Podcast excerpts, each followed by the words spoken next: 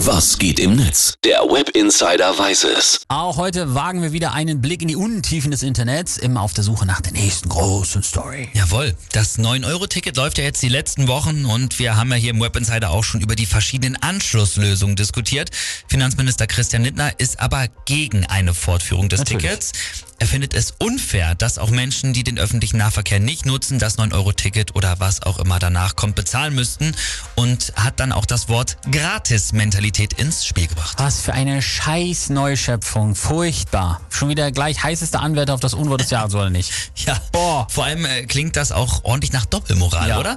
Das findet zumeist äh, der Großteil im Internet und äh, die User schreiben da ordentlich in den sozialen Netzwerken. Zum Beispiel bei Twitter hat Shark Shapira geschrieben, hab geträumt, wir würden bis zu 45% Einkommensteuer zahlen und dann kommt ein FDP-Politiker und äh, nimmt sich daraus einfach 10.000 Euro Monatsgehalt und äh, schwafelt uns dann was von Gratis-Mentalität vor. Sehr gut.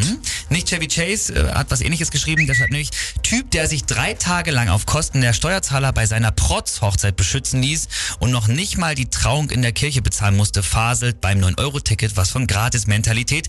Hashtag Realsatire. Ähm, Furchtbar, aber jetzt mal ganz wirklich, wie dick müssen deine Eier sein, wenn du Ja, erst stimmt. richtig fett teilweise auf Staatskosten heiratest und dann sowas noch Ja, raushaust? das stimmt schon. Wahnsinn. Ingvar Pero, so heißt dieser User, der schreibt, Lindner behauptet jetzt, das 9-Euro-Ticket sei nicht fair, da es von Leuten mitfinanziert wird, die den ÖPNV nicht nutzen.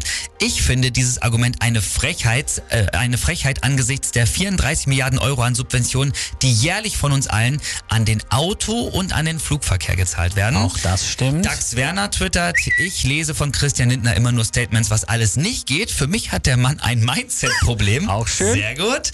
Und El Hotzo hat äh, sich dazu auch noch geäußert und schreibt, für jedes Kind, das wegen des 9-Euro-Tickets einen schönen Ausflug machen kann, verschwindet ein Bläschen aus dem Champagnerglas von Christian Lindner.